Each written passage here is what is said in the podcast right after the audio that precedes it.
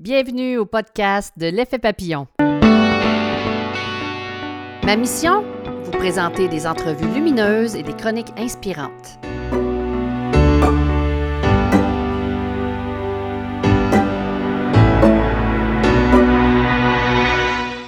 Bonjour, ici Lynne Drouin. Dans le podcast numéro 13, nous discutons de coaching et de psychologie avec notre invitée Nadia Kendil.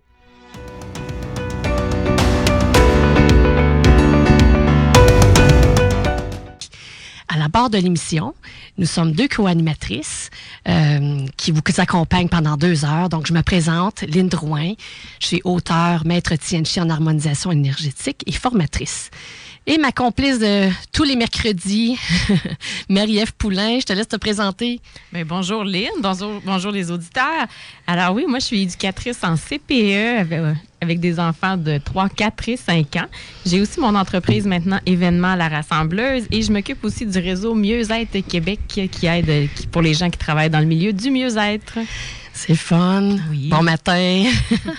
Puis d'ailleurs, je fais un petit rappel, notre émission, c'est un lieu de rendez-vous hebdomadaire qui est tous les mercredis de 10h à midi. Puis nous, on propose des ressources et des solutions alternatives qui favorisent votre épanouissement personnel.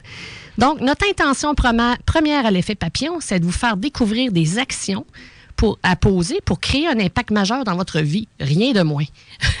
Cette semaine encore, on, reçoit une invitée. Donc aujourd'hui, c'est euh, Madame Nadia qui est coach professionnel et docteur en psychologie. Donc, bienvenue, Madame euh, Kendil, Nadia. Bonjour, bonjour à tous. Oui, Merci. On va revenir avec toi tout à l'heure. Je, vais céder la parole à ma complice, Marie-Ève. Je pense que tu la connais bien. Oui, ben moi, j'ai eu la chance de connaître un petit peu Nadia euh, dans les derniers mois. On a fait des projets ensemble. Alors, en la côtoyant, ça m'a permis de découvrir une grande femme qui a toutes sortes d'expériences, qui a un beau vécu, très intéressant et très riche. C'est une personne qui est à l'écoute, qui est très empathique, généreuse. C'est un cœur sur deux pattes et qui a l'humain au cœur de ses préoccupations. Alors, c'est ça. C'est une invitée de choix aujourd'hui qu'on a. Parfait. D'ailleurs, je vais vous la présenter officiellement.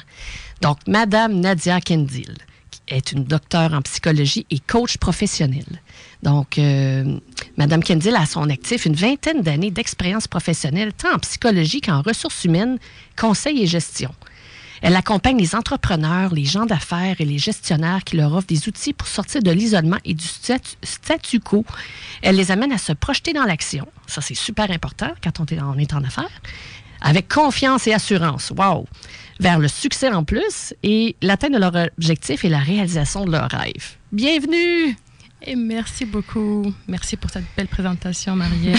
Je suis tellement contente d'être avec vous. Nous aussi, on est vraiment fiers, on est vraiment honorés de t'avoir en notre, euh, dans nos studios ce matin. Ça ensoleille notre studio d'ailleurs. Oui. Merci beaucoup. Et là, je crois qu'on a des gens qui écoutent un petit peu partout l'émission, hein, Nadia? Oui, oui, oui. J'ai eu la chance euh, euh, d'avoir des gens d'un petit peu partout. Donc, il y a des gens de l'Algérie qui nous écoutent, que je salue chaleureusement, de la France, des amis de la famille de, de la France. Damkoui, il y a plein de gens que je salue. Damkoui qui sont en train de nous écouter en ce moment. Le bloc opératoire de la, la salle d'opération Damkoui m'ont dit qu'ils allaient m'écouter donc je les salue. Euh, la Tunisie, les États-Unis, un petit peu la famille, un petit peu partout. Oui, je suis très contente de les avoir autour. Euh, je, je, les remercie d'ailleurs. Alors, on a une édition internationale. Oui, oui. on vous salue. Oui, bonjour tout le monde de, de la planète. Alors, avant de commencer l'émission, Nadia, je me demandais, une psychologue qui aide les gens. Est-ce qu'elle est stressée, elle aussi, ce matin, de faire une émission de radio? Ouh là là, on commence en plein dans le, dans le vif du sujet, là. eh bien, le psychologue est avant tout être humain, lui aussi. Hein? Donc, euh, je, vais vous avouer euh, clairement que hier, j'étais un petit peu inquiète que je ne sois pas stressée. Je me suis dit, hein, comment ça, je ne suis pas stressée, c'est pas, c'est pas normal. Ce matin, j'étais stressée avant de venir, donc euh, c'est normal. On est être humain avant tout, effectivement. Donc, le stress, il y a plusieurs sortes de stress. je ne sais pas si on va avoir l'occasion d'en parler, mais on peut performer en étant stressé pour s'attendre à des choses, avoir des stratégies.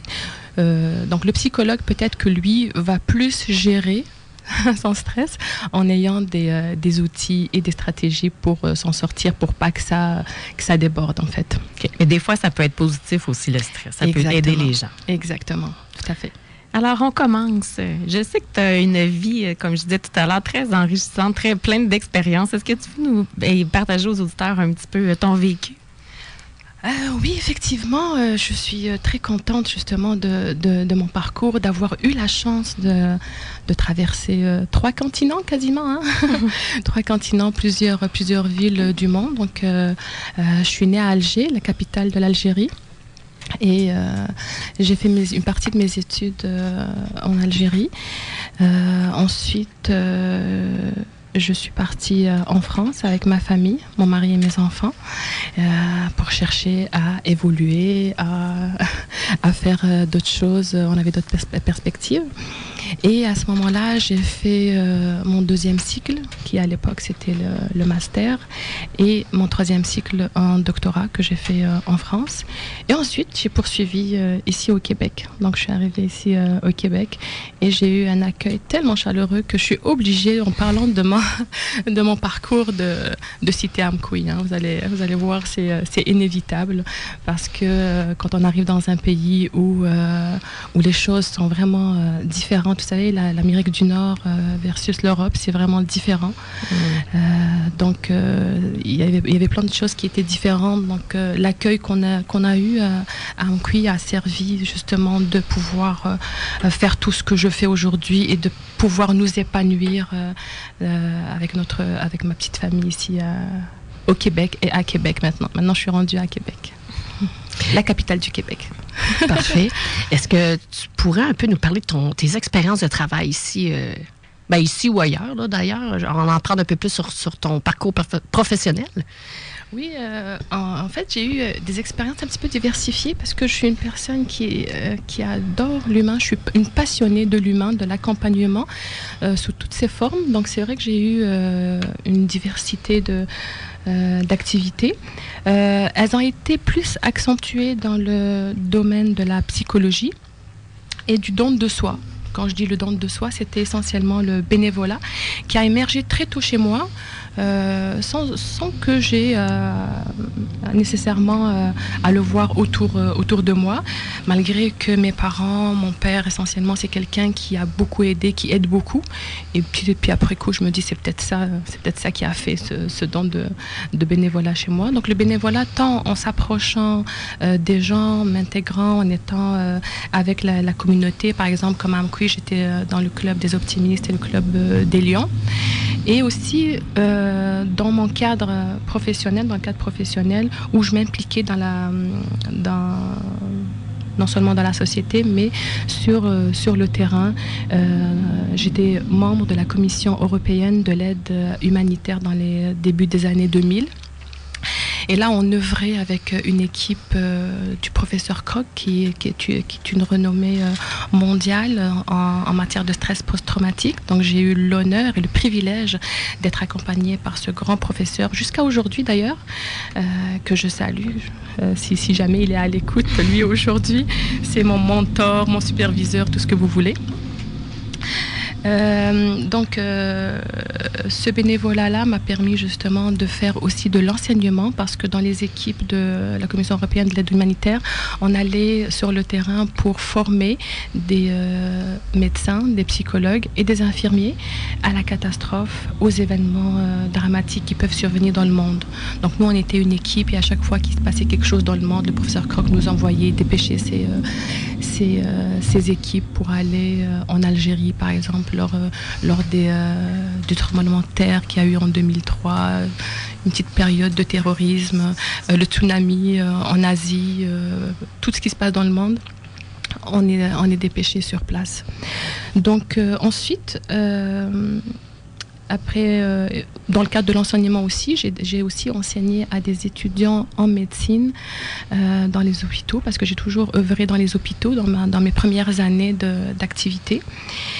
Et, euh, et donc, j'ai plus œuvré en tant que psychologue, je vous dirais. hein. Je vous dirais, euh, puis je vais vous le dire tout de suite pourquoi. Parce que j'avoue que dans, euh, mes croyances profondes, quand on évoque une expérience professionnelle, c'est sûr qu'on parle de diplôme. Donc moi, je peux pas parler de d'expérience professionnelle sans parler de diplôme ou de certification et tout ça. Et puis ça, je vous le dis, euh, c'est dans mes croyances, c'est dans c'est dans mon environnement qu'on parle de, de cette manière-là. Euh, donc je parlais souvent de psychologie.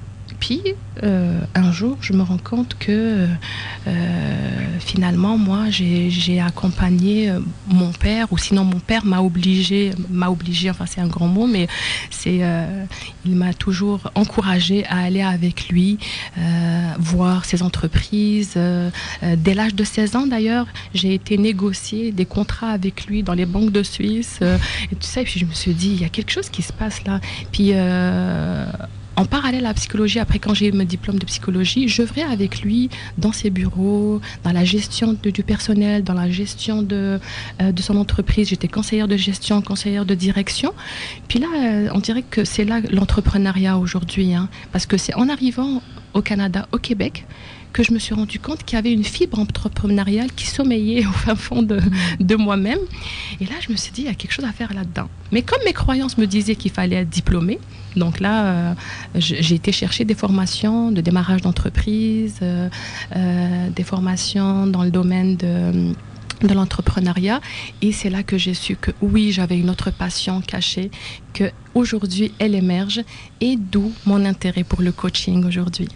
Donc c'est de là qu'est venu euh, le coaching professionnel, le coaching d'affaires, qui est un accompagnant aussi de lui-même dans une autre sphère où j'avais comme une expérience de plus de 20 ans, plus que la psychologie, mais j'en avais jamais parlé. C'était une autre vie qu'aujourd'hui je fais émerger, mais avant elle, elle n'était pas là, elle n'était pas présente. Pour le bénéfice des entrepreneurs qui viennent te voir. Est-ce que tu peux nous expliquer justement c'est quoi la différence entre un psychologue et un coach? Oui, euh, alors, la différence euh, principale, je vous dirais, euh, elle se situe dans, l'accompagnement. Alors, le coaching, avec, en coaching, on accompagne les, les gens qui n'ont pas de, qui ne subissent pas de détresse, qui ne vivent pas de souffrance intense et qui veulent juste se réaliser euh, et euh, pour, pour arriver à, des, euh, à accomplir des objectifs et à se réaliser à travers l'atteinte de leurs objectifs en fait. Mais en psychologie, on est outillé pour traiter cette détresse-là et cette souffrance. Donc je vous dirais que ça, c'est vraiment la euh, la, la, principale euh, différence qui se, qu'on trouve entre le coaching et la psychologie. Je vous dirais aussi que euh, le, psychologue nous donne des outils. On sort d'une psychothérapie avec des outils, avec des, des stratégies, avec des prises de conscience qui nous permettent d'agir autrement.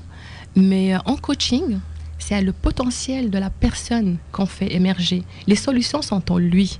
Mm-hmm en psychologie aussi un petit peu, mais en coaching, on ne donne pas de solution, on ne donne pas d'outils. On fait découvrir la personne, on lui fait découvrir son potentiel, puis c'est elle euh, qui va trouver ses propres solutions, parce que c'est elle l'experte de, de, sa vie en fait. Donc voilà les grandes différences qu'on peut avoir entre le coaching et la psychologie.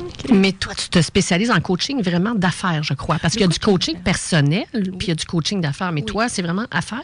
Oui, c'est le coaching d'affaires, le coaching professionnel, oui, oui, en effet, oui. Parce que le coaching, le, coaching personnel, euh, comme tu dis, Lynn, c'est euh, c'est le coaching de vie qu'on appelle. Euh, que moi, je, je, le fais inévitablement en faisant de la psychologie. Donc, quand, quand j'ai été vers le coaching, c'est vraiment pour faire du coaching d'affaires. Mais quand je t'écoute parler, je me dis, mon Dieu, c'est tellement d'une évidence que ces deux-là devraient être toujours ensemble. parce qu'on aide les gens en détresse, mais en même temps, euh, on pourrait travailler en parallèle pour justement les faire émerger le, potentiel, comme tu disais tantôt. On pourrait. C'est vraiment intéressant. On travaille comme deux pôles, mais qui peuvent. Tout à fait. Ben, écoute, ça me pousse à, à parler de quelque chose, si vous me le permettez. Oui, C'est que moi, je suis en, ce moment en train d'encourager justement les psychologues, euh, euh, parce que les coachs, eux, ils savent qu'ils ont une certaine limite mhm. et ils n'ont pas de difficulté à référer vers un psychologue. Dès que ça dysfonctionne, dès qu'ils voient qu'il y a une détresse, une souffrance, un trouble mental ou autre, ils sont capables d'aller, euh, de référer vers le psychologue. Le psychologue, comme tout le monde d'ailleurs, hein, j'imagine que la plupart des gens ne connaissent pas vraiment ce que c'est que le coaching, parce qu'on entend quand on parle de coaching, les gens euh, écoutent souvent le sport, coach de sport. Mhm. Ils entendent euh, coach de sport. Alors que c'est là, on est en train de parler de quelque chose qui est complètement différent. Moi-même, avec mes collègues, quand je leur parle de coaching, ah oui, c'est quoi le coaching? Mais ça fait quoi le coaching? Donc là, je les encourage, je leur explique, puis je, les encourage à référer aussi vers les coachs. Il y a certaines problématiques que les coachs peuvent gérer, qu'on n'a pas besoin de l'intervention de, de psychologues. Oui, c'est vraiment, euh, comme tu dis, Lynn, ça, ça va en parallèle. Mmh. Très intéressant. Alors, est-ce que tu peux nous expliquer justement en quoi consiste plus précisément le travail de psychologue? Parce qu'avant la pause, on va parler plus de psychologie, puis après la pause, on va s'attarder plus au coaching. Oui, Alors, un psy. Le psy, on va commencer par le psy. Alors, un psychologue, euh, en fait, est un expert du comportement, des émotions et de la santé mentale. Alors, les psychologues interviennent auprès des personnes qui éprouvent, comme je vous le disais tantôt, de la détresse et des difficultés psychologiques. Alors, les, psychologues ont généralement entre 7 et 9 ans d'études universitaires. Pour ma part, ça a été 12. C'est plus long à comprendre? Non, non. C'était, euh, c'était mon, le chevauchement entre l'Algérie, la France versus le Québec. Donc, ce que j'ai accompli, il fallait faire les équivalences ici Ouais. au Québec pour avoir l'équivalence de mon doctorat ici au Québec. Donc, ça a été, Mm. ça a été 12. Des étapes de plus. hein? C'est ça.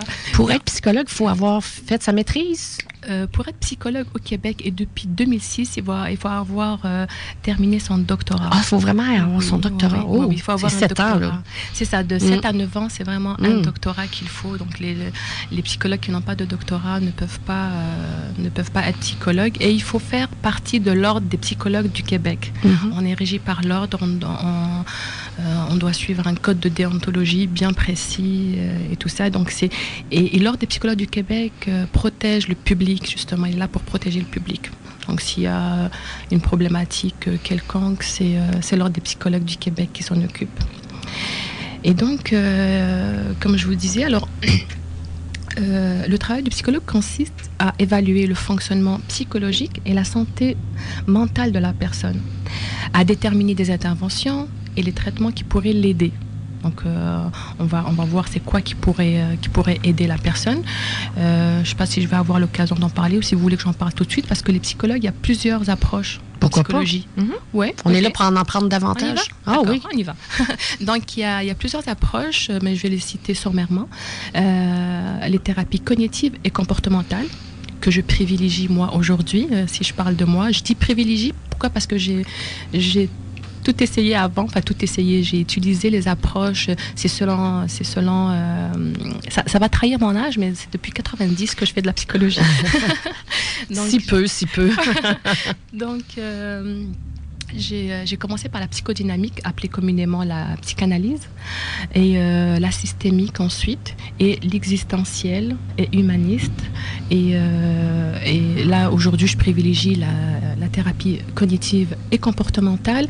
C'est une sorte de thérapie brève et très efficace. Je, ne dis pas que les autres ne sont pas efficaces, mais avec celle-ci, on sort, on sort un petit peu du, contexte. On, on fait passer les gens à l'action, euh, on, ressort de là avec des outils, comme je disais, avec des stratégies qu'on peut, euh, qu'on a avantage d'ailleurs à intégrer en nous-mêmes, à intégrer à notre vie et à les utiliser ensuite avec nos, euh, parents, avec nos enfants, avec, euh, avec les gens, parce qu'on les aurait intégrés. Puis c'est tellement facilitant après. Puis là, ça m'amène à peut-être une, une, une des différences que les gens pensent entre la psychologie et le coaching. Euh, J'ai souvent rencontré des gens qui me disent Ah oui, je connais la différence. C'est parce que le coaching va vers le futur, il va d'un état actuel à un état désiré, mais la psychologie, ça va toujours dans le passé. C'est pas nécessairement vrai. Ah, c'est pas nécessairement vrai. Euh, en psychanalyse, oui, on peut creuser un petit peu dans le passé pour savoir qu'est-ce qui s'est passé euh, dans l'enfance de la personne pour qu'elle ait ces, comportements-là. Mais, euh, mais dans les autres approches, comme la cognitive et comportementale ou euh, l'humaniste, pas, pas nécessairement. On peut ne pas avoir besoin de revenir à l'histoire de l'enfance en tant que telle. Quand je dis revenir à l'histoire, c'est vraiment avec les détails, puis faire des liens précieux et profonds. Parce que quand on notre anamnèse, euh, quand on fait la, cueillette de données, euh, dans notre euh, entretien préliminaire ou la première, le premier entretien qu'on appelle, on fait, on parle des antécédents des, personnes, de la fratrie, de, de, plein de choses comme ça. On revient, ça ne veut pas dire qu'on revient nécessairement à l'histoire de la personne, on revient à l'histoire sommaire, pas euh, avec détail comme le souhaiterait la, la, psychodynamique, par exemple. Et ça dépend vraiment de chaque personne qui vient consulter, puis de son histoire et les raisons pourquoi elle consulte Exactement. aussi. Hein? Exactement. Puis là, ça m'amène à dire, Marie-Ève, justement, que ça dépend de la personne et de la nature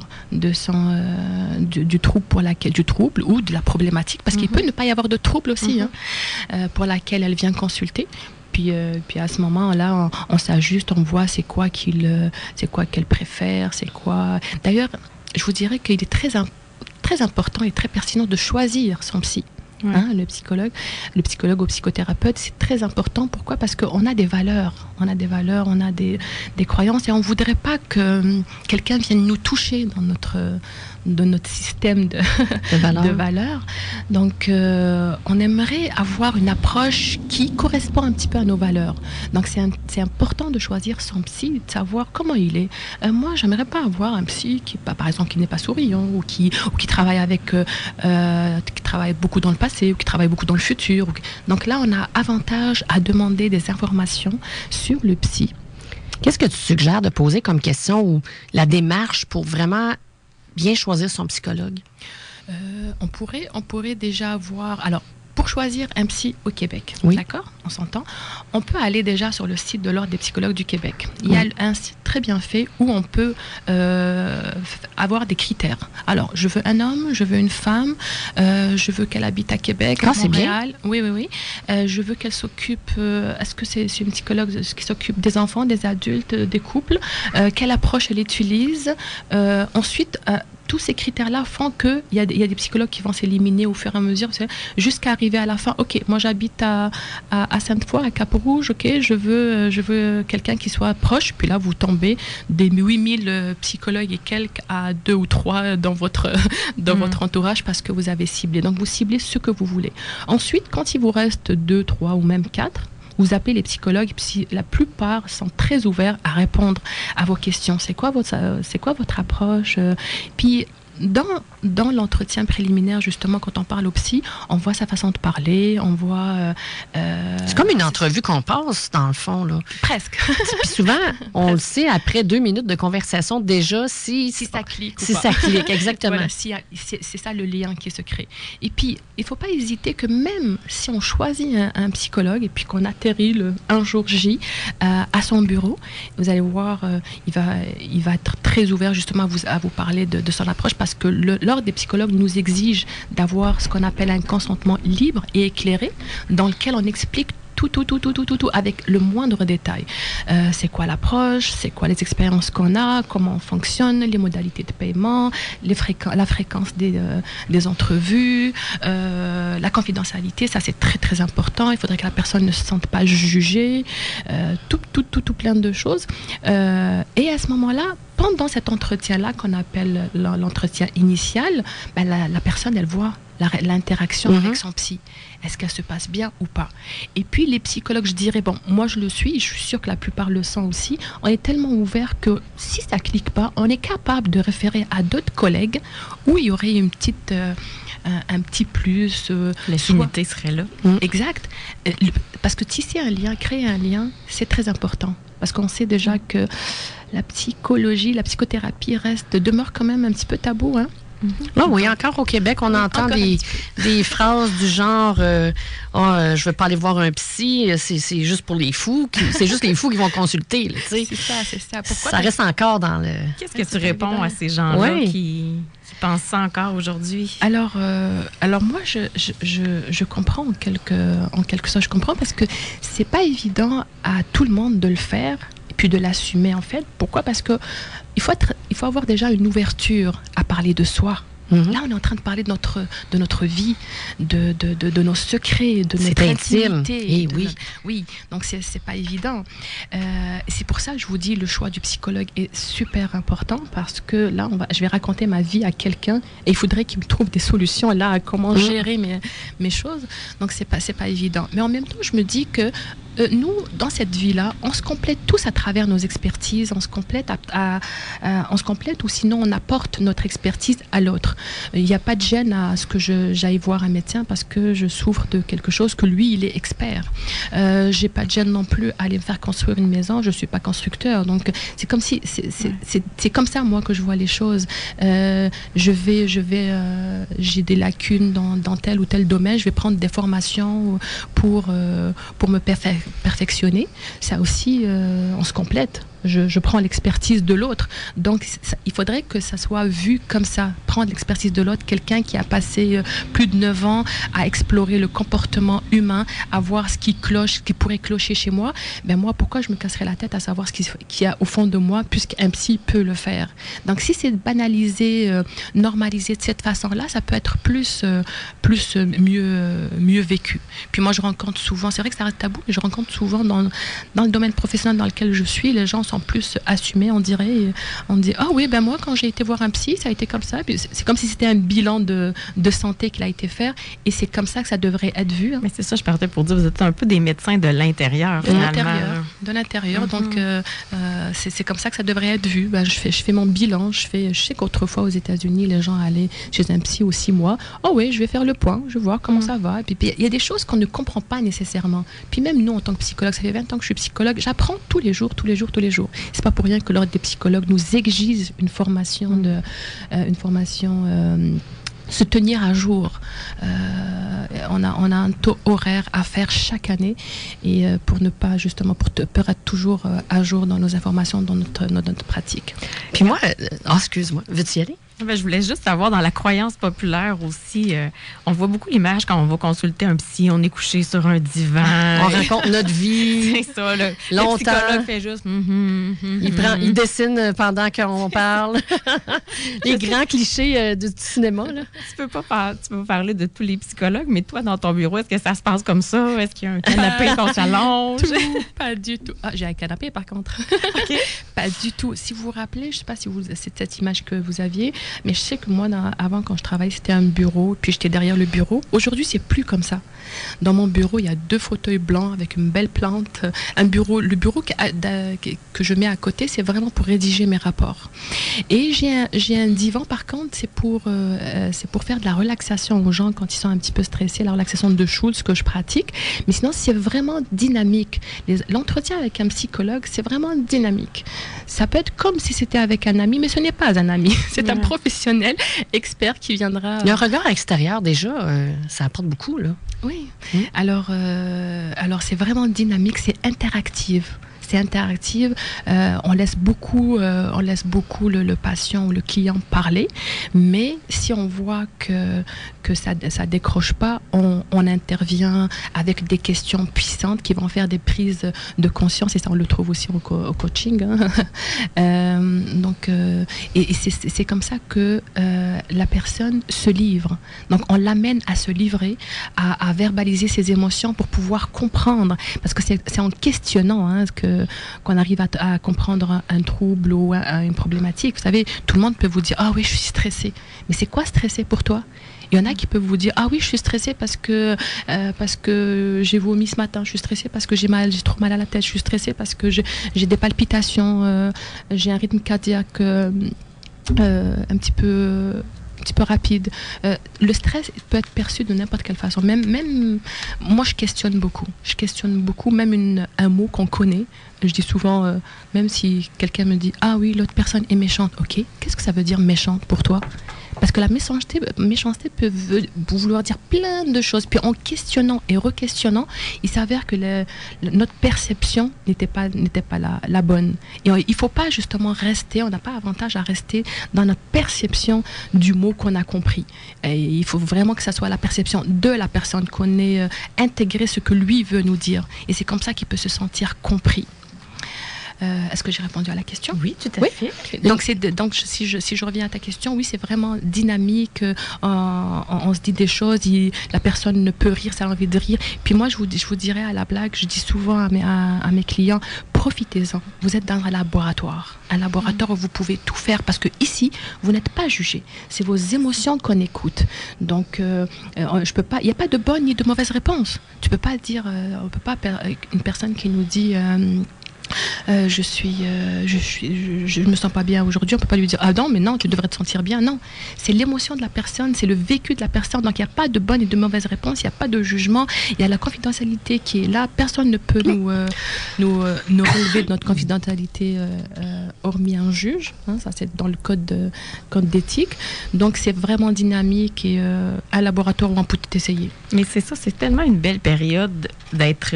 Parce que moi, je n'ai pas honte de le dire, j'ai été consultée, et puis c'était un des plus beaux cadeaux que je me suis fait dans toute ma vie de m'aider à mieux me comprendre. Mon Puis, Dieu, moi aussi, c'est incroyable. C'est le- un cadeau, un Ouais. trésor. on on exactement. Tu sais, c'est une période où que tu peux tout dire euh, sans filtre. L'autre personne est là pour t'écouter, sans jugement, puis euh, ça fait tellement du bien. hein. Moi, ça- complet, ça, oui. Moi, je dis exactement la même chose. Un- aller voir un psy au moins euh, pour commencer à dégager la voix.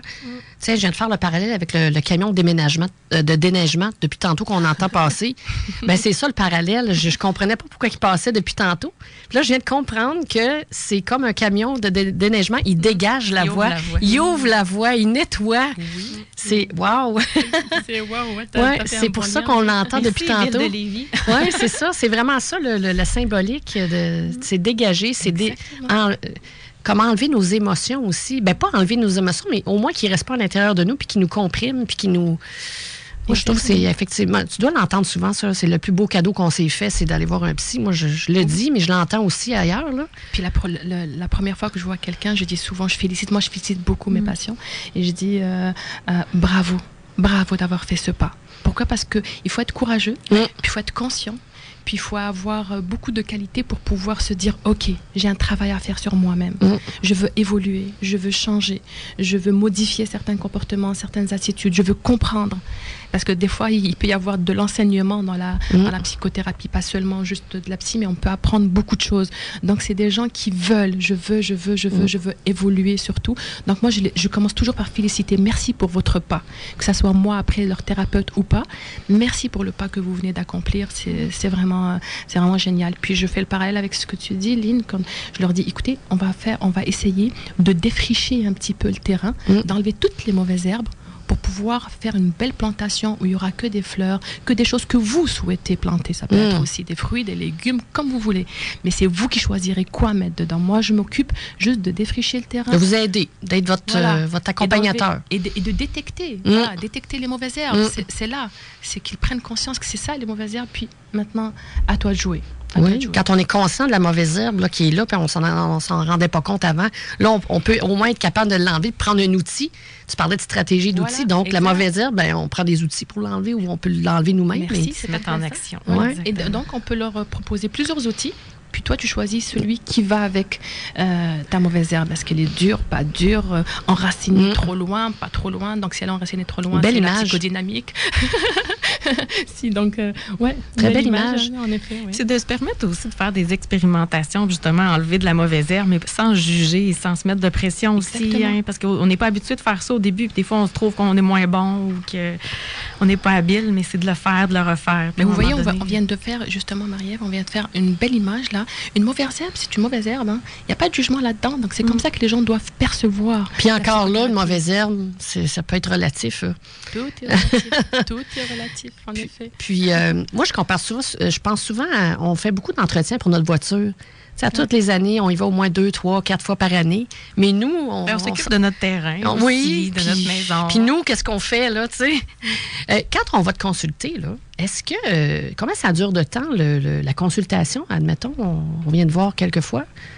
La, consultation de la séance Oui, une ou séance. la thérapie. hein. Une séance. on va répondre aux deux questions. Oui. Mettons, une séance, puis une thérapie, ça peut durer combien de temps? Alors, euh, je reviens, comme on a dit au début, c'est vraiment selon la nature de, de la problématique. Ça, c'est pour la durée dans le temps. D'accord De la thérapie.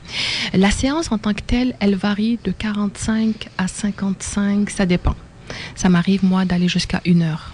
Quand j'ai pas quelqu'un d'autre qui m'attend dans la salle d'attente, je peux parce que des fois on peut pas couper sec. Mm. C'est plus avant on arrivait à un certain euh, un certain temps puis le psy regardait son heure. Ok, la séance est finie. C'est vraiment pas ça. C'est vraiment pas ça.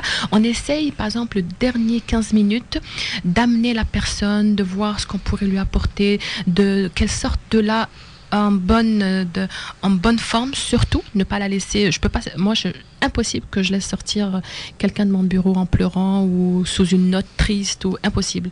Donc, pendant les 15 dernières minutes, je m'assure que la personne sorte vraiment en forme et qu'elle puisse euh, aller passer une bonne journée. Là, euh, il y a plein de techniques qui me permettent de dire, OK, mais si je vois qu'elle me ramène vers la tristesse, je la ramène vers d'autres outils qu'elle peut utiliser pour sortir au moins de la euh, confortable.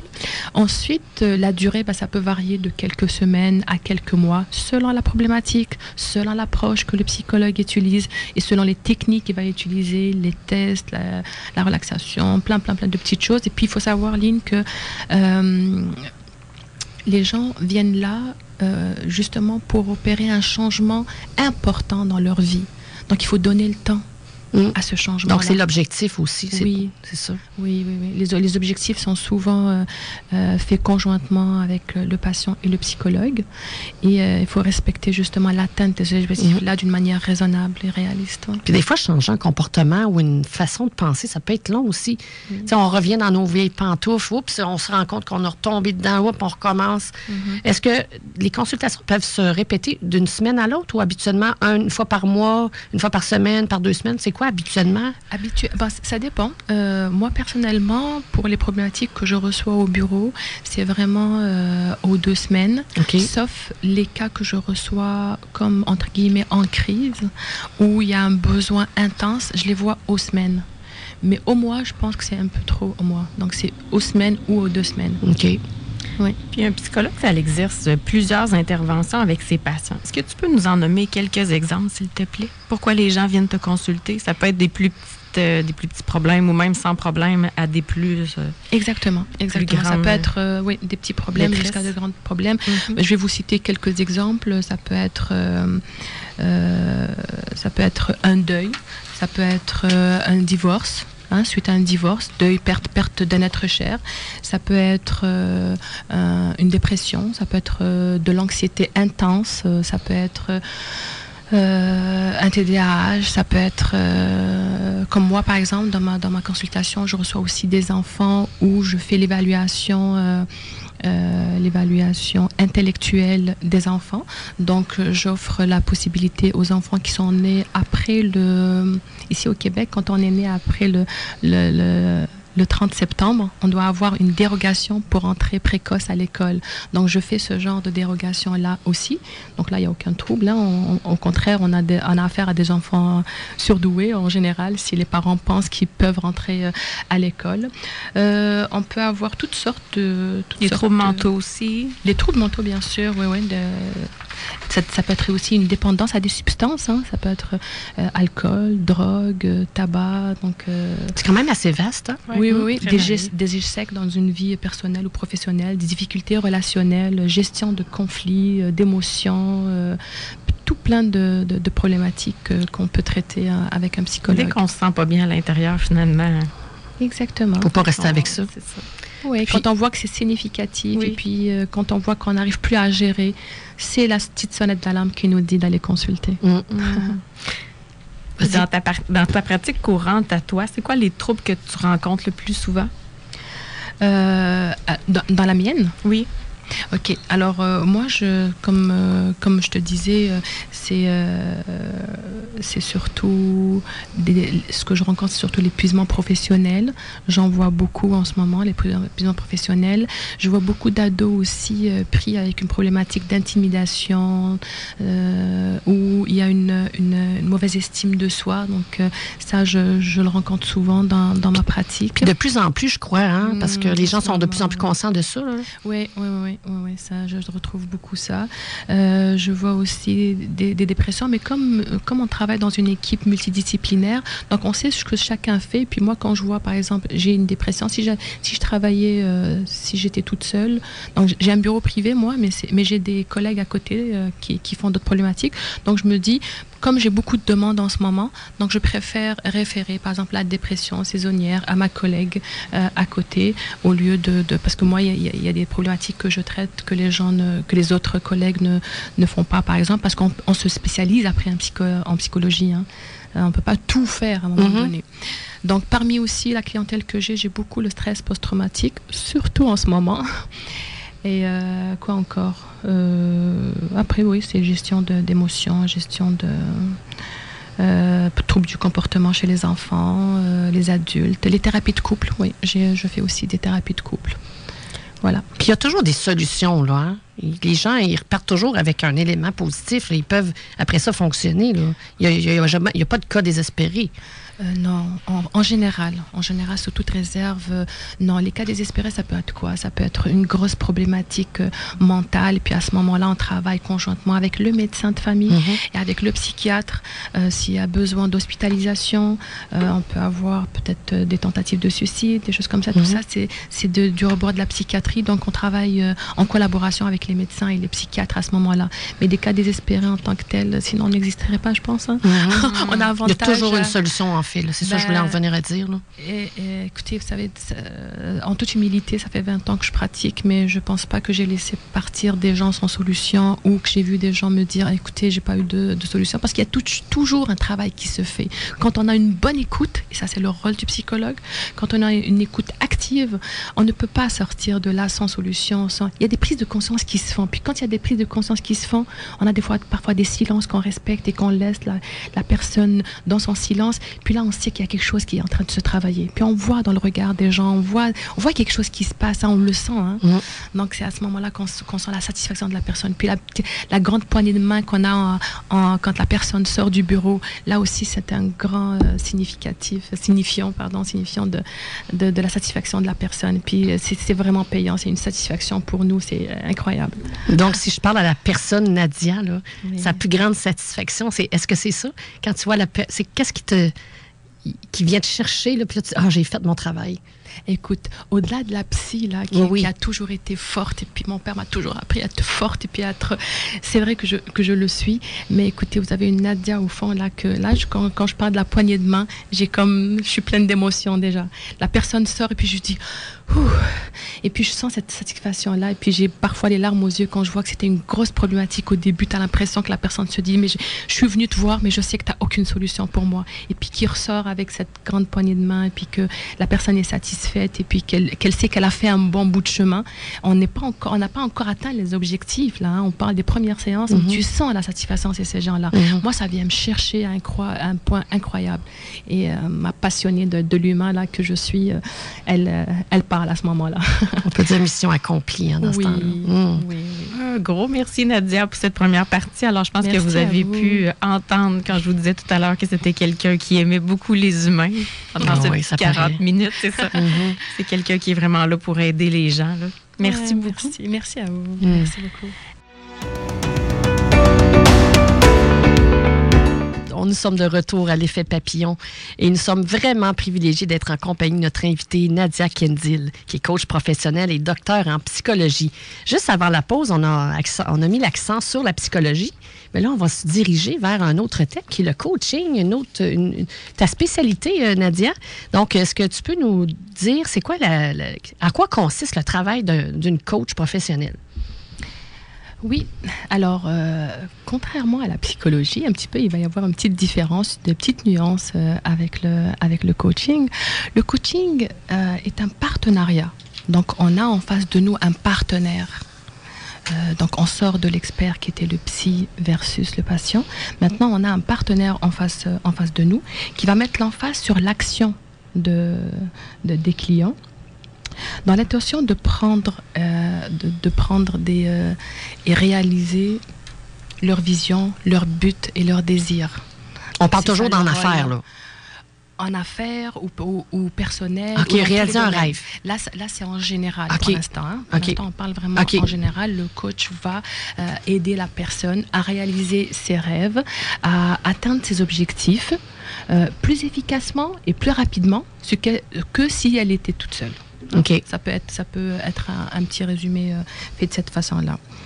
Euh, il, va, il va faire... euh, il va faire ça en, questionnant, en ayant des questionnements, un questionnement puissant, en faisant des prises de conscience à cette personne-là, en lui donnant ce qu'on appelle des requêtes. Et les requêtes, c'est des actions qu'il doit, qu'il doit faire. Qu'est-ce qui l'empêche? Qu'est-ce qui t'empêche, toi, aujourd'hui, de faire telle ou telle euh, ou telle action? Pourquoi tu penses que tu peux pas atteindre tes objectifs? C'est quoi Oh oui, mais c'est ça, j'ai ci, j'ai ça. Donc, on le pousse à l'action à travers des requêtes. Et il faut qu'il réponde à, à- ces requêtes-là. Et, euh, et donc, on arrive à, avoir un, ob- un objectif SMART qu'on appelle, hein, réaliste, pertinent, mesurable. Euh, on va pas demander à revenir dans le temps ou à, ou à rencontrer, euh, je sais pas qui, qui n'est, pas là. là. Il faut, que ça soit des objectifs raisonnables qu'on aide euh, les personnes à atteindre. Donc voilà le coaching en général. Alors, c'est ça, du coaching professionnel ou d'affaires, c'est pas d'aider la personne à, à l'aider dans faire son marketing ou trouver des trucs comme ça. c'est vraiment d'aider la personne à aller plus loin elle-même là-dedans. Si elle veut aider son, son marketing, tu vas l'aider à aller plus loin là-dedans, mais tu vas pas lui donner des trucs de marketing. Exactement. Comme un Exactement. genre de mentor, c'est ça? C'est- la grande différence justement entre le mentor et le coach. Ok. Le, le mentor va, euh, va en quelque sorte partager sa, son expérience de vie, Oui, ses expériences. Mhm. Il va plutôt être comme un conseiller hein, pour euh, guider les, euh, les, euh, les, personnes, les personnes, quel que soit, quel que soit dans le domaine. Mais un coach, non. Le coach, la personne, c'est elle l'expert de de- d'elle-même. hein. Et lui, il va le faire émerger son potentiel que, euh, que euh, la plupart du temps, les personnes ne le connaissent pas. Ils connaissent pas leur, euh, leur, leur vrai potentiel. Donc là, on, leur fait émerger un petit peu leur, leur potentiel. Mais quand tu parles de marketing, Marie- Marie-Ève, oui, il peut le guider là-dedans, mais pas comme d'une façon concrète, parce que c'est à lui de savoir de quoi il a besoin. C'est ça. Toi, tu l'aides à trouver ses besoins. C'est ça. Parce Ok. que, et ce qui est intéressant dans le coaching, c'est que si on l'aidait avec ce que nous on pense, il va peut-être un petit peu euh, restreint à ce que nous on sait de la, de la matière et puis on peut pas tout savoir.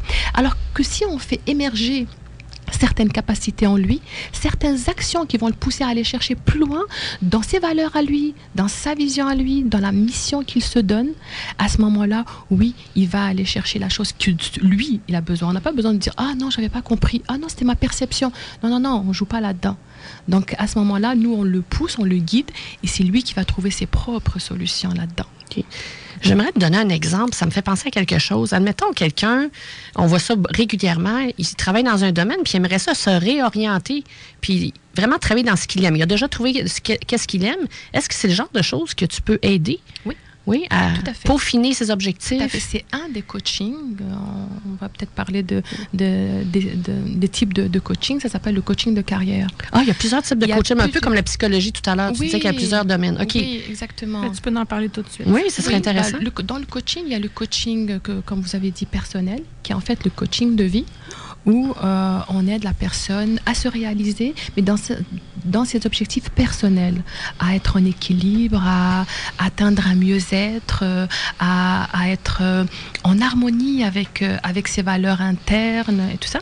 Ensuite, il y a le coaching de gestion, le coaching d'affaires, le coaching d'équipe, le coaching de carrière, le coaching de transition. Oui, et le coaching exécutif. Donc le, coaching, le coaching exécutif, c'est pour les décideurs, c'est pour les, les, euh, les politiques, euh, c'est pour les, euh, ces- ces gens-là. Puis toi, tu te définis dans quoi là-dedans? Donc moi, c'est coaching de gestion, coaching d'affaires. euh, euh, ma clientèle, c'est euh, c'est les entrepreneurs, les travailleurs autonomes, décideurs intermédiaires. donc là, je, je m'en vais tranquillement dans, dans cette, cette branche-là. Parce que je, comme moi, j'ai déjà accompagné des entre- des entrepreneurs autre- autrefois, comme je vous disais, avec, avec mon père. Donc je me suis dit, donc c'est là, mon expertise pour l'instant est là.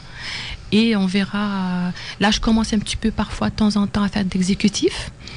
mais euh, je me perfectionne encore. hein. Vous connaissez mes croyances maintenant, hein, diplôme, formation, hein, donc je me perfectionne encore dans le coaching et puis, euh, puis voilà. Il semble y avoir une mode dernièrement où il y a plein de gens qui se disent coach. Oui, c'est vrai. hein. Ouais, mais Ouais. pour être coach, est-ce que ça nous prend? Ben, un diplôme sûrement hein? Qu'est-ce que ça prend exactement? Puis est-ce que tout le monde, c'est ça, peut se dire faire une petite carte d'affaires coach? Euh, en fait, oui, euh, on dit souvent, mais puis bon, je, je- je respecte ces gens-là. hein. C'est vrai que plusieurs gens, euh, il y a plusieurs personnes qui s'autoproclament coach, Ouais. Euh, mais c'est peut-être pas pour rien parce qu'ils ont accompagné des gens probablement dans leur dans, dans leur vie, donc ils ont une, une certaine expérience et puis je respecte ça. Mais un coach professionnel en qui on peut vraiment faire confiance davantage, c'est un coach accrédité ICF qu'on appelle.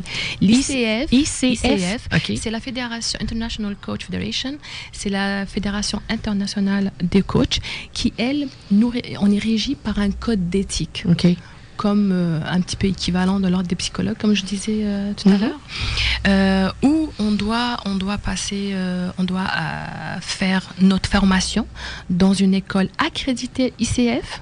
Donc, c'est pas toutes les écoles qui sont accréditées ICF. Donc, c'est toujours mentionné sur leur site web, je suppose? Oui, oui, oui. Toutes les écoles accréditées ICF sont sur le, le Mhm. site euh, d'ICF, entre autres ICF Québec. Et euh, donc, si vous voulez que, que je vous parle, ben, en fait, ça fait la formation qu'on subit, elle est en trois niveaux. OK. Alors, le premier niveau, ça s'appelle ACC.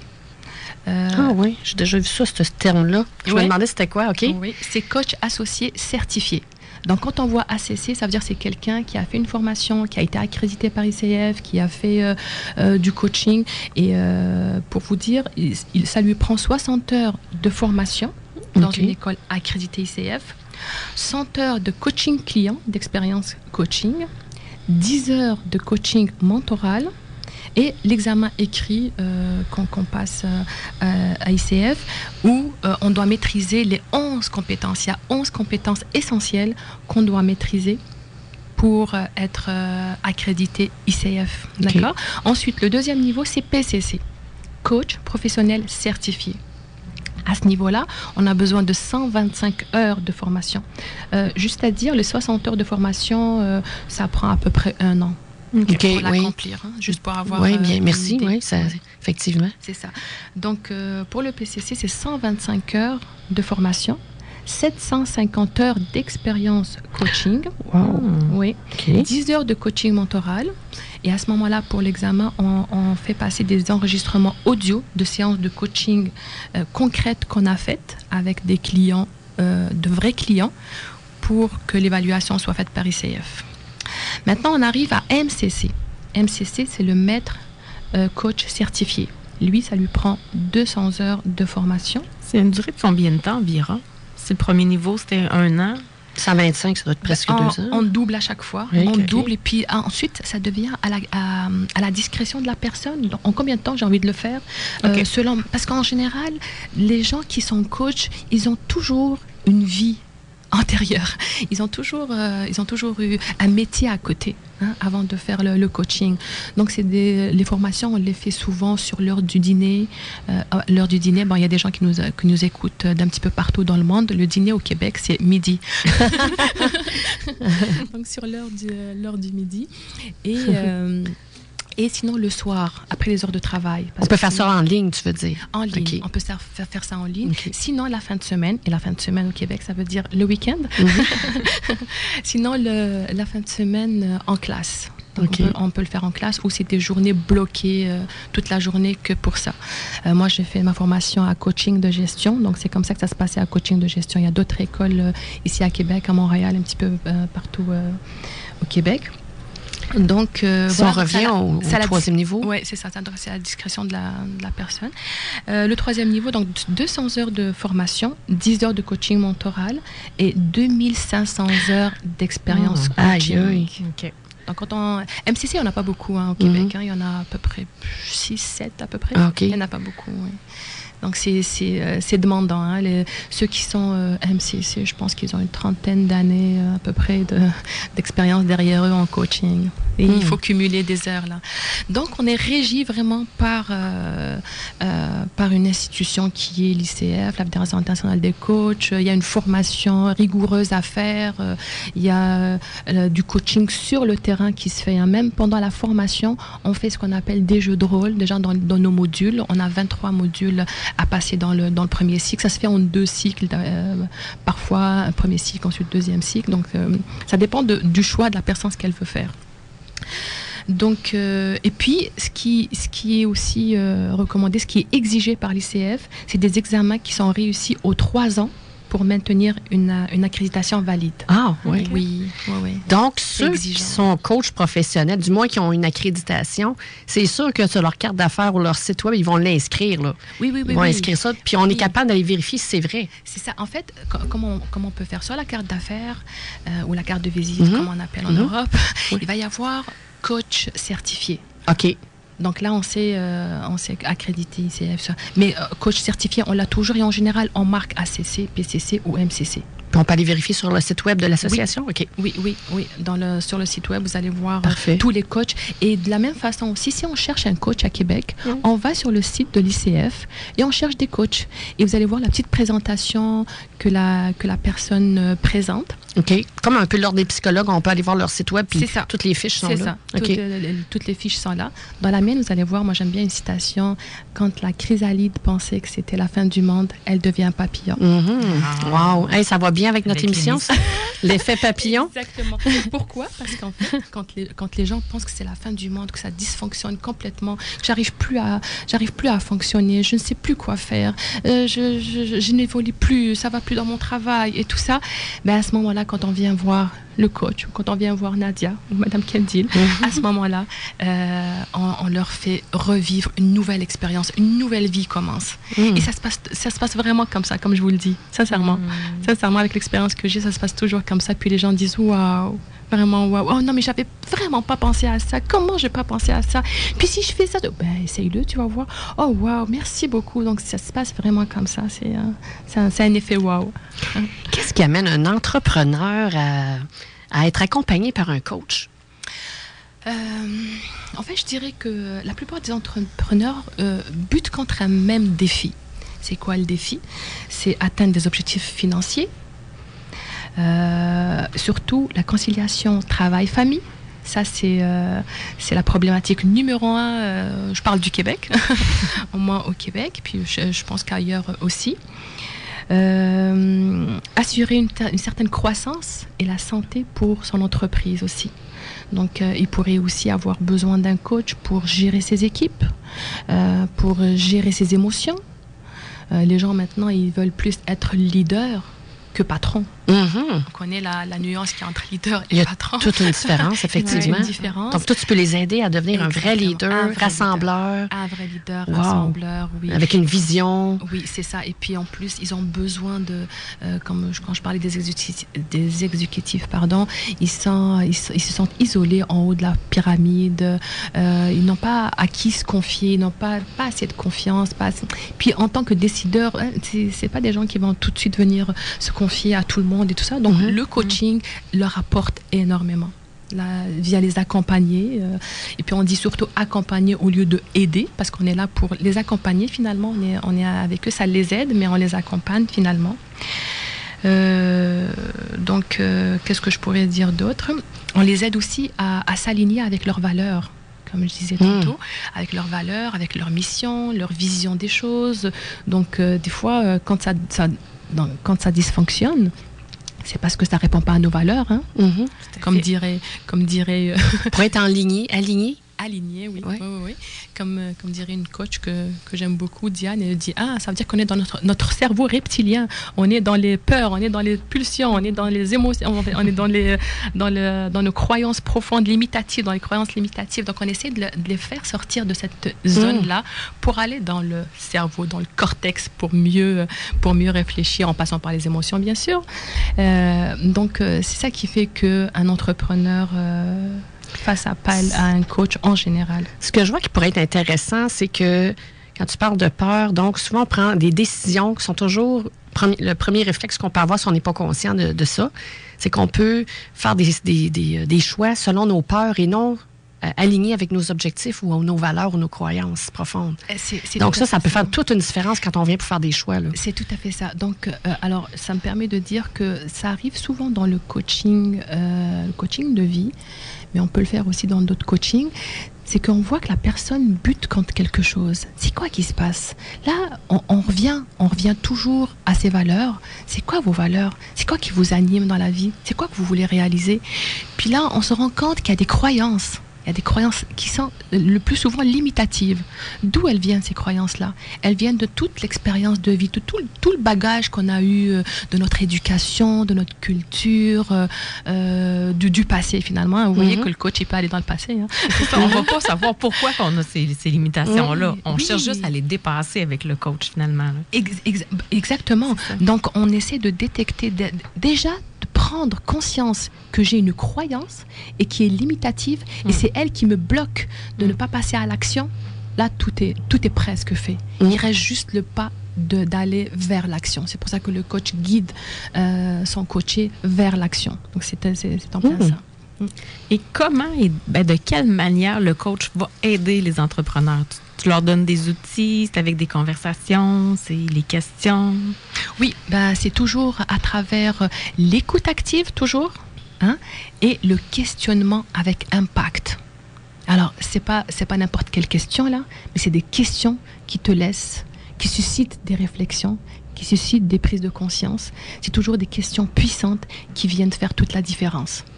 Et, euh, euh, aussi en coaching, des fois quand on pose une question, vous voyez la réponse qu'on entend souvent, hmm, bonne question. Donc après cette réflexion-là, euh, soyez assurés qu'après on a, on a une réponse que, qui va faire un petit changement ouais, je pense que je pourrais faire ci, ça, ouais. J'imagine que la consultation se continue même quand les gens sont sortis de ton bureau aussi. Mm. Avec ces questions d'impact-là, ça doit continuer à faire du chemin dans la tête des gens. Oui, tout à fait, surtout quand on leur donne euh, des actions à faire, ce que j'appelais tantôt des, des, requêtes.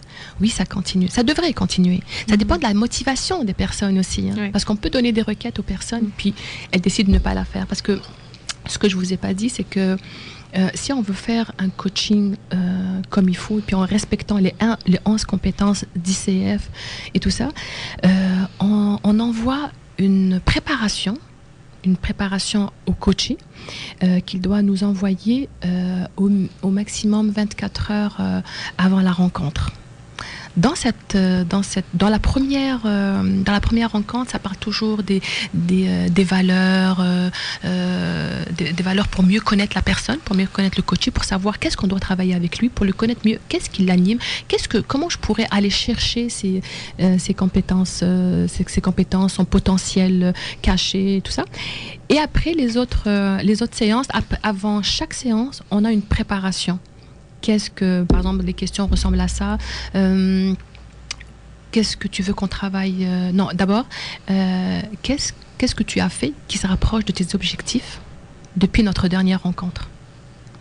As-tu répondu à, à des requêtes? Et si c'est non, pourquoi?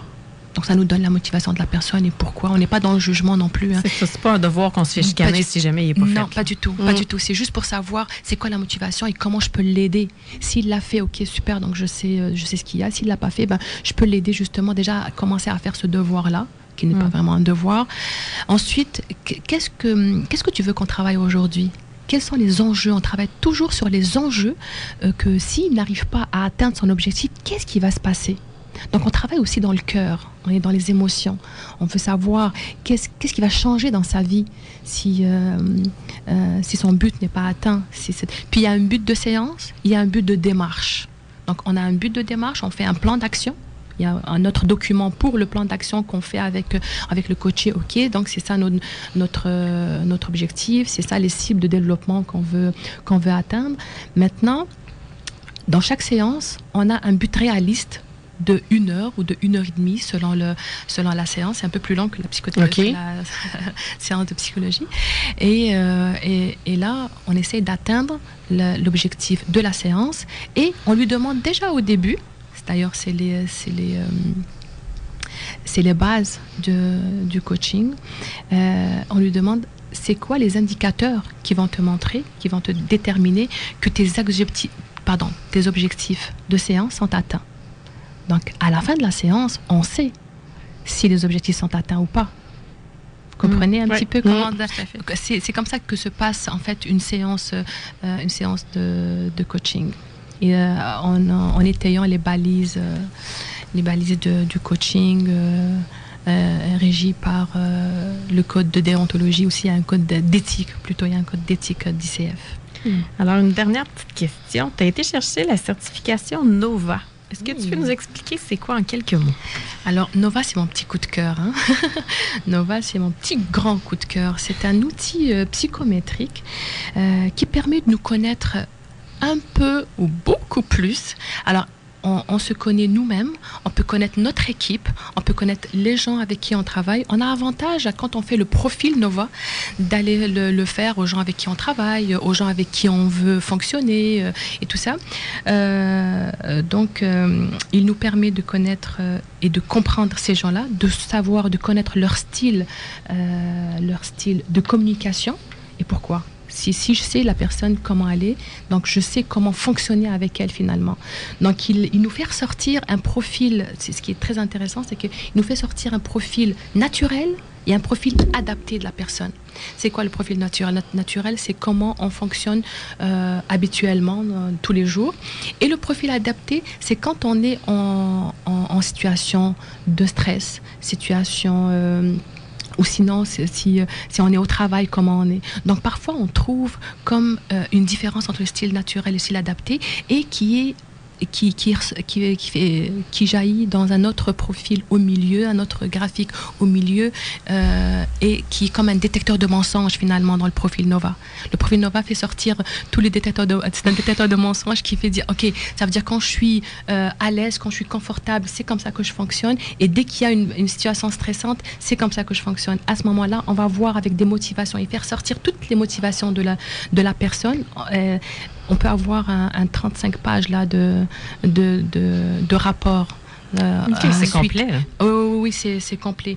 Il peut nous montrer le style de leadership, le style de gestion, euh, la contribution de l'équipe, comment on aborde des problèmes et les défis avec, euh, avec les gens, comment on interagit avec les autres. Il nous apprend comment interagir avec eux parce que on a, on a, tout, on a tout son profil finalement. Moi, je suis tombée vraiment, c'est vraiment un coup de cœur que, que j'ai eu.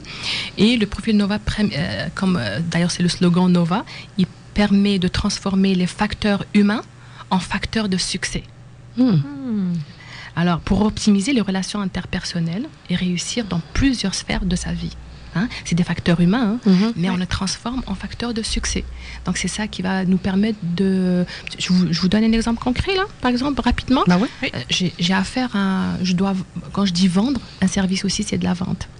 Je dois euh, vendre un contrat à quelqu'un ou euh, lui, lui proposer, euh, ou lui proposer une affaire. Mhm. Donc, j'ai avantage à lui faire passer le profil Nova. Puis Avant, je- avant d'aller vendre? C'est ça que tu veux dire? oui, un vendeur oui, qui, qui oui, doit... mais ok. quand on le connaît, c'est-à-dire qu'est-ce que, Nova permet? Donc là, quand, euh, quand il a passé le profil Nova, puis moi je connais le mien aussi, hein, je connais mon profil, donc je sais, je sais c'est quoi, c'est quoi mon, mon style de communication et tout ça. Donc quand je vois son profil, je sais tout de suite comment il faut parler à cette personne-là. Et c'est un profil en couleur, hein, il est souvent connu comme le code couleur jaune, Oui. rouge, vert et bleu. Oui. Donc le- les rouges, c'est les, directives, c'est comme un taureau qui a une cible Mhm. et puis qui ne veut rien savoir, il va, il va, il est, il est, euh, il est orienté vers la tâche. Le vert, il est dans le, dans l'harmonie. Le bleu, il est dans la structure. Le jaune, il est dans le plaisir et tout ça.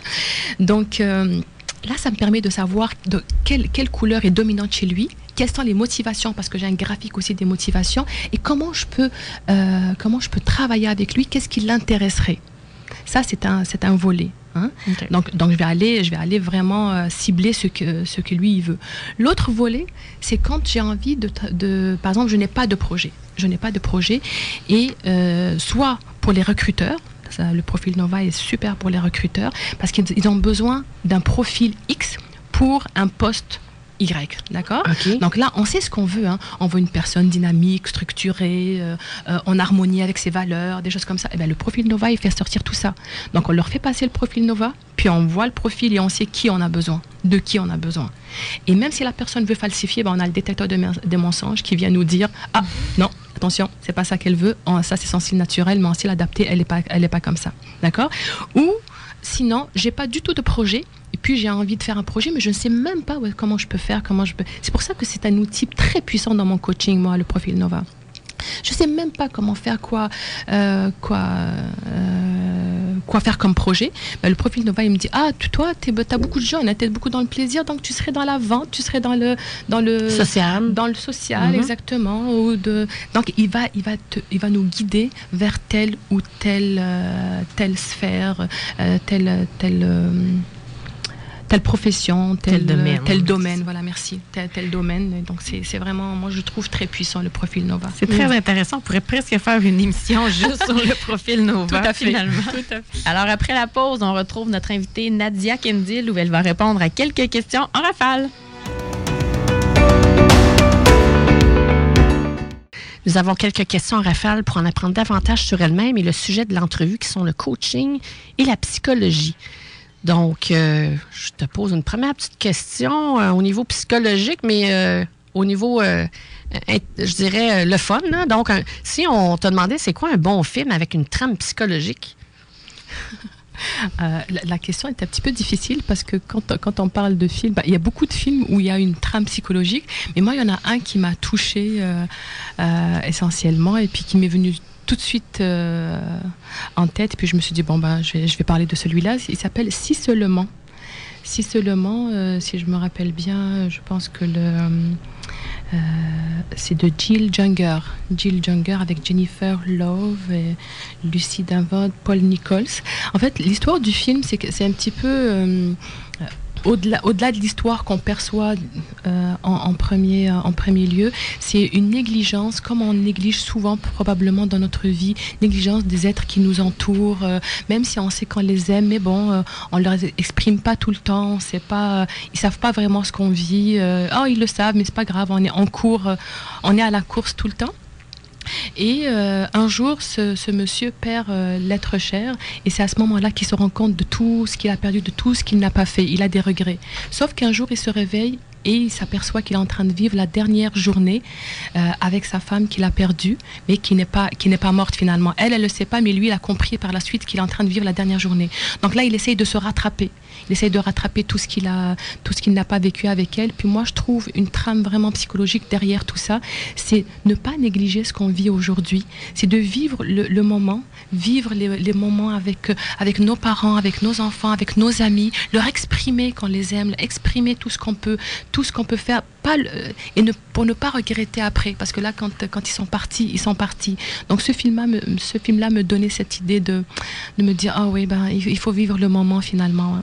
Donc, si on rappelle le titre, c'est Si seulement. Si seulement. Oui. On prend ça en note. Un livre que tu suggères pour apprendre à mieux se connaître. Ah, le livre, par contre, euh, j'en ai beaucoup à dire. Euh, le titre, le titre n'est pas vraiment révélateur comme le contenu. Le titre, c'est Comment se faire des amis et influencer les autres.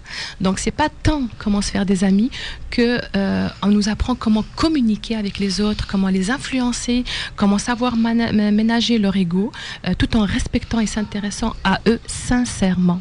C'est s'intéresser aux gens sincèrement. On apprend comment communiquer avec les gens, comment leur. euh, c'est, c'est un livre qui est maintenant. euh, c'est Dale Carnegie. Hein, Ah oui, euh, oui. ouais, de Dale Carnegie. C'est pas un, un nouveau livre, là, ça fait des un- années. C'est un livre qui est sorti la première fois, la première édition en 1936. Ben oui. Et sa femme et ses- sa fille euh, ont refait d'autres éditions pour un petit peu l'adapter à, à, à notre temps. Et il a été traduit dans plusieurs langues. Il y a eu 45 millions d'exemplaires. Et maintenant, on a des trainings euh, Dale Carnegie, des formations Dale Carnegie pour savoir comment communiquer avec les gens et comment les influencer. Pas Mhm. les manipuler, les influencer. Positivement. Positivement, Grande oui. différence. Et s'intéresser à eux sincèrement. C'est- Ça fait toute une différence. Ce livre-là, il peut changer le cours d'une vie d'une C'est personne. un je vous classique. C'est un classique. C'est un classique, en effet. Très bonne suggestion. Est-ce qu'il y a une musique que tu conseilles aux gens qui fait du bien à l'âme? Tantôt, on a entendu parler, on a entendu un, extrait d'une chanson qui, provient d'un musicien. Moi, j'appelle ça des musiciens de l'âme. Mais est-ce que toi, tu as, des préférences? Est-ce que tu en conseilles? Euh, enfin, conseil, peut-être pas, parce que c'est après ça, c'est des goûts, hein, c'est chacun, oui, chacun son ça. goût. Mais moi, ce que, ce que j'ai toujours, euh, toujours aimé, ce qui m'a apaisé, c'est le son de la flûte. Hmm. La flûte avec un son de piano en arrière, puis ça me, ça me fait revivre, ça me fait, ah, c'est tellement apaisant. Et ça, je, je l'aimais depuis longtemps. Et figurez-vous que maintenant, quand, je, quand j'écoute des musiques de flûte, je vois que c'est les Amérindiens qui, qui en jouent. Et puis je me dis, ah, c'est pas un hasard si je suis au Canada alors. Donc euh, je trouve que c'est, vraiment, c'est vraiment apaisant aussi. Tu as fait plusieurs pays. Est-ce que tu vois une différence dans la psychologie d'un continent à l'autre? Alors, la psychologie peut ne pas être différente, mais il y a une dimension qui est très importante, la dimension culturelle. C'est vraiment très important. D'ailleurs, euh, d'ailleurs, vous savez, bon, on parle maintenant actuellement du stress post-traumatique euh, ici à Québec. Et euh, le, quand la dimension culturelle rentre en ligne de compte, plusieurs facteurs peuvent changer. La vision des, gens peut changer, l'abord du deuil peut changer, la façon comment, la façon comment, bah, c'est cet aspect-là. Je sais que j'ai pas beaucoup de temps, c'est des questions rafales, mais c'est plutôt l'aspect culturel qu'il faut prendre en compte qui peut faire la différence à ce moment-là. Mais ça ressemble pas mal euh, un petit peu partout. Qu'est-ce que tu apprécies le plus des Québécois? Oh, wow! La question. la question. Moi qui dis québécois, dit, euh, bonté, générosité. Euh, euh, et puis les valeurs, ce que j'ai remarqué, c'est qu'il y a beaucoup de valeurs qui ressemblent à, nos valeurs en Algérie. Et puis moi, j'ai eu la chance de rencontrer des gens, des, gens merveilleux. Donc quand je dis québécois, j'ai autour de moi des gens merveilleux. tout de suite, là, écoutez, je suis, authentique, je suis spontanée avec vous. Je pense à Régine et puis je me dis, oh mon Dieu, quelle merveilleuse personne que j'ai autour de moi. Je pense à, tous ces gens qui représentent le Québec pour moi. Des amis formidables, des gens qui nous ont accueillis, comme je vous disais tantôt, euh, à Amqui. C'est grâce à Amqui, à l'accueil qu'on a eu à Amqui, euh, même le maire d'Amqui, hein, M. Guétan Rué, qui lui est très expressif, nous a accueillis d'une manière incroyable. Et donc, je les remercie beaucoup. Le, Québec a beaucoup changé. Je dis souvent d'ailleurs, quand je raconte mon histoire, je dis, je savais pas que je cherchais quelque chose ou chercher un pays, mais finalement je suis dans le bon pays où je mm. peux, euh, je peux euh, explorer plein de choses, je peux m'épanouir et en même temps aider mon pays en même temps l'Algérie. Donc, euh, je, suis, vraiment contente d'être là, d'être entourée de Québécois. Bien, on est bien contente aussi que tu aies choisi le Québec pour venir t'établir. Merci. Alors, est-ce qu'il y a des activités à venir, des choses qui s'en viennent pour toi, des projets?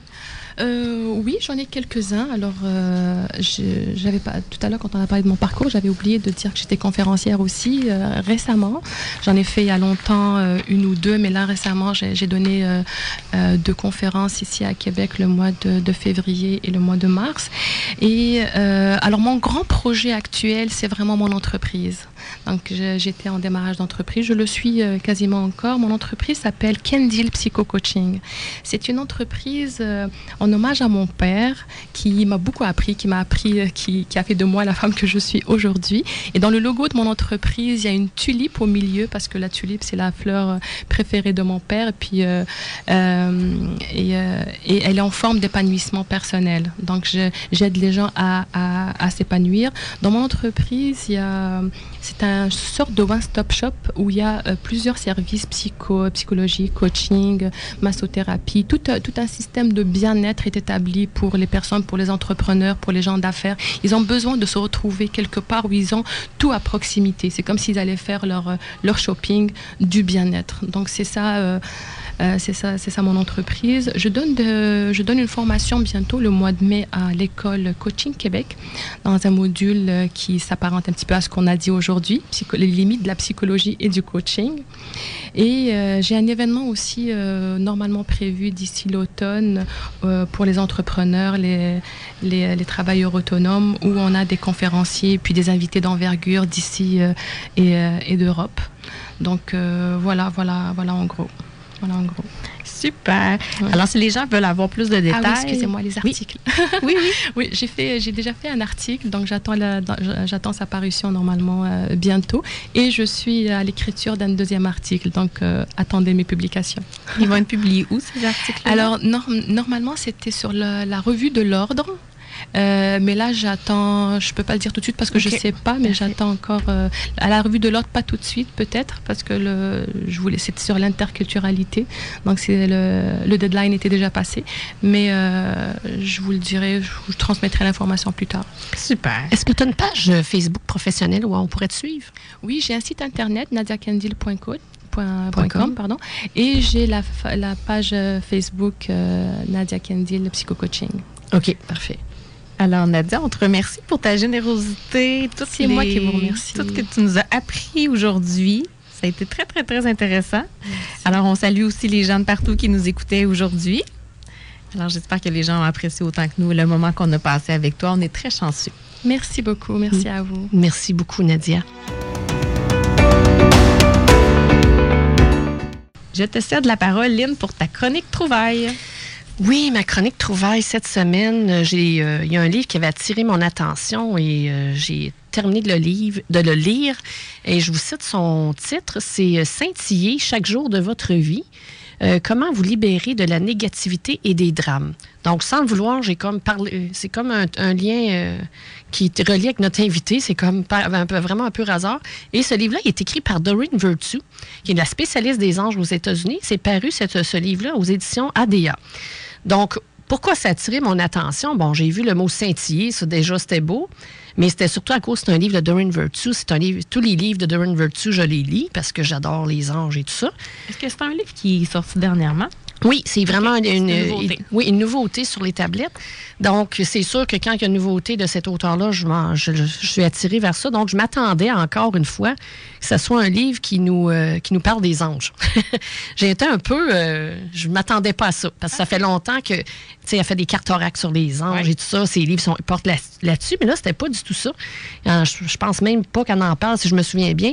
Donc, euh, c'est ça. Vu que c'est sa spécialité, ben, c'est comme j'ai pas trop vérifié c'était quoi. Puis ça a été automatique, mais j'ai été euh, agréablement surpris parce que ça m'a fait prendre, prendre conscience de certaines choses dans ma vie. Puis je souhaite que ça va le faire pour vous aussi. Donc, elle nous explique comment raviver notre étincelle en se sortant de la négativité, des drames, des traumatismes et du stress, même à notre dépendance à ces, à ces, choses-là. Donc, c'est ce que j'ai découvert. Ça m'a ouvert vraiment les yeux sur un élément qu'on pouvait être dépendant au stress.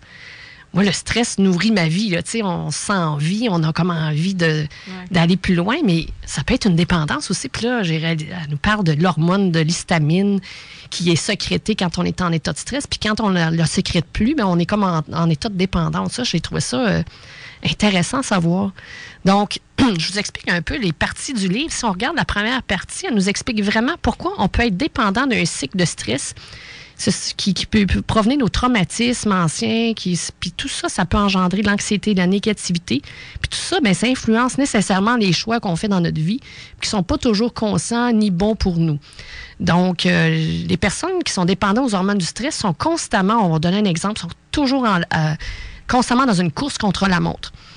Elles en font toujours plus, plus vite, toujours plus. Elles sont toujours dans un sentiment d'urgence. Ils peuvent même créer ces situations parce qu'elles n'ont besoin, sais, sont dépendants. Donc, sinon, si euh, elle n'est pas dans cet état d'urgence-là, ces personnes-là peuvent s'ennuyer très facilement. Donc, euh, ça, le stress leur donne l'excitation dans leur vie. Donc, C'est a- quelque chose de connu aussi, ils se sentent bien oui. dans ce sentiment-là. Mais c'est pas nécessairement toujours bon. tu sais, C'est de briser des fois le cycle. Donc ça, elle nous fait prendre conscience de ça. Euh, Ensuite, la deuxième partie, elle parle beaucoup de l'équilibre entre le yin et le yang. Donc, elle parle au niveau de, de- du yin et du yang, mais au niveau de l'alimentation. Notre dépendance et l'intolérance à l'histamine qu'il y a dans les- les- l'alimentation. Donc, c'est, elle, parle beaucoup de l'im- l'importance d'avoir une alimentation faible en histamine. Donc, qu'est-ce que c'est des aliments faibles en histamine? Je vous donne, donne quelques exemples. C'est, des choses qu'on sait, de, c'est normal, mais elle, elle les nomme. Donc, euh, c'est tous des aliments frais qui sont non traités, remplis de lumière et de force vitale, donc sont bio, sans pesticides et OGM. Donc, elle en cite plein dans son livre. Donc, euh, voilà. Donc, en résumé, si vous êtes fatigué d'être stressé, je vous dis que ce livre-là, il il est pour vous. Vous êtes toujours en train de courir, mais vous allez trouver des clés pour être encore plus conscient des traumatismes, des traumatismes qui sont non résolus. Vous allez aussi comprendre vos schémas afin de briser le cycle et vous en sortir. Ainsi, vous pourrez commencer à rayonner et à, et à être, tout simplement. Le plus authentique possible. Donc, je trouve que c'est intéressant. Ben, tu nous as donné le goût de le lire. Oui, je trouve que ça ouvre des pistes, ça, ça nous aide à faire du ménage. Donc, moi, je dis, quand on fait du ménage dans nos émotions, tout ça, ben notre lumière, elle ne peut pas faire autrement que de, de, d'être, de scintiller comme le titre du livre. le deuxième thème, aujourd'hui, on, va parler de musique. C'est la première fois que j'en parle. Au, au début, je parlais beaucoup de cartes et de livres. Mais là, j'ai fait une petite demande sur, sur ma page Facebook, puis j'ai été agréablement surprise des réponses reçues. Et tu commences fort aussi cette semaine. Oui, oui. Donc, euh, moi, ce que j'avais fait, j'avais demandé, il y a deux semaines à peu près, ou une semaine, j'avais demandé aux gens ben, moi, je travaille en énergie. Je, reçois beaucoup des gens en consultation, donc je travaille en énergie. Je fais des, des séances en groupe, en énergie, tout ça. Puis je, souvent, je suis accompagnée de musique pour aider les gens à se détendre. Donc, je connaissais déjà euh, pas mal le sujet, sauf que je me suis dit, bon, il faut que je me sorte de, ce que je connais. Des fois que j'apprendrai des nouvelles choses. Fait que là, j'ai fait une demande sur Facebook. J'ai demandé aux gens de me donner des suggestions. Hey, là, j'en ai découvert une tonne, là. Ah, wow, j'en connaissais déjà beaucoup, mais là, là, j'ai tellement hâte de vous partager ça au fil des prochaines semaines. Mais là, cette semaine, je vais commencer par un que je connais très bien, en tout cas, du moins le CD. C'est un CD de Patrick Bernard tu disais qu'on commence en grande, donc tu le connais bien, Maria moi, aussi? J'ai tous ces CD pratiquement chez moi. C'est un des artistes que je préfère. OK. Donc, euh, cette semaine, j'ai choisi pour vous un, un CD qui s'appelle Paix, Amour et Lumière. C'est vraiment un bel album. Je dirais, quand on regarde la, pochette, si vous voyez ça dans les, euh, endroits de, de, qui en vendent, la pochette, on voit que c'est une belle terre bleue, puis on voit une colombe euh, s'élever dans les airs. Donc, c'est très, la pochette est très jolie et très inspirante.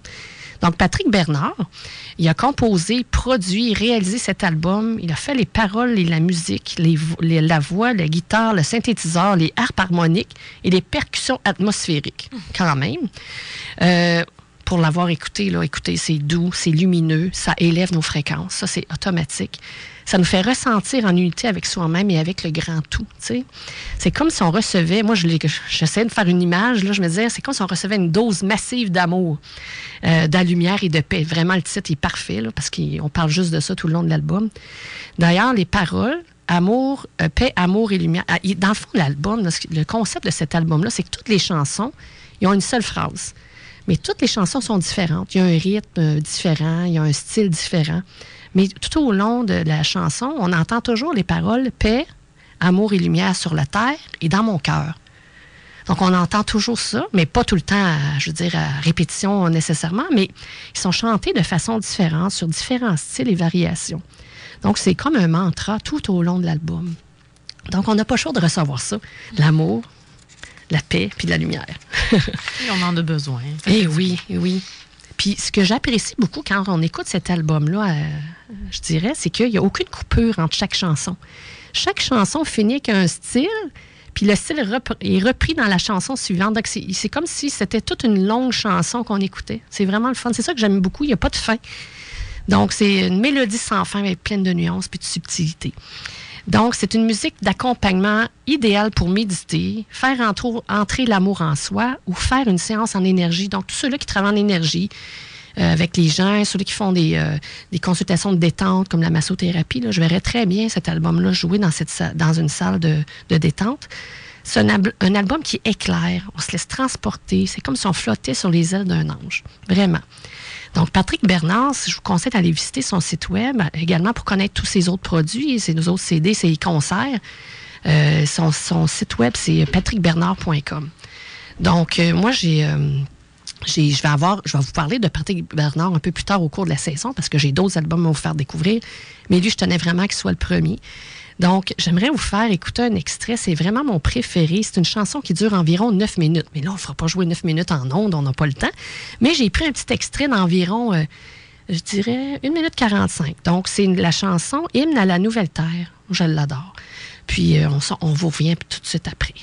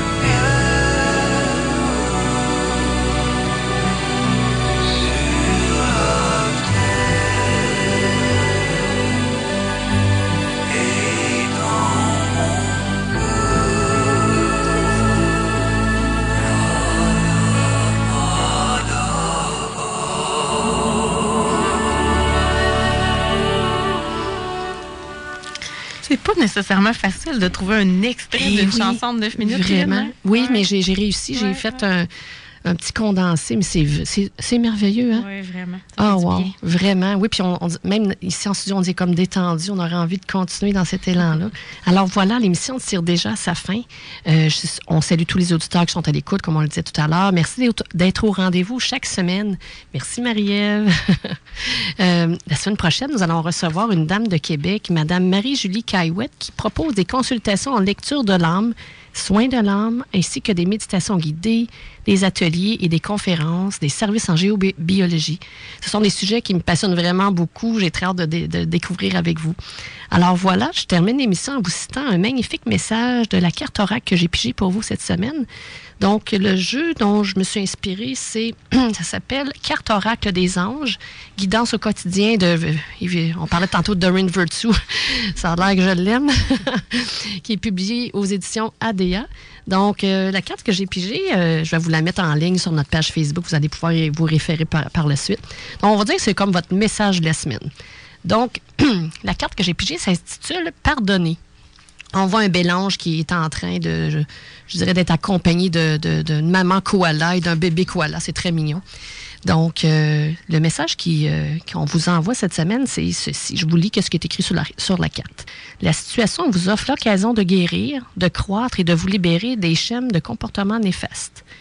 Cultivez le désir de voir la lumière et la bonté divine qui émanent de la personne en question. Nous vous aiderons à vous libérer de vos difficultés à pardonner, ainsi que toutes les pensées, émotions et énergies qui en découlent. Et nous, et nous vous élèverons au niveau de la paix et de la compassion. Donc, le thème de la paix qui revient encore. Ça a l'air très, très important cette semaine. Ici Lynne Drouin et Marie-Ève. on vous dit à la prochaine. Bye bye tout le monde.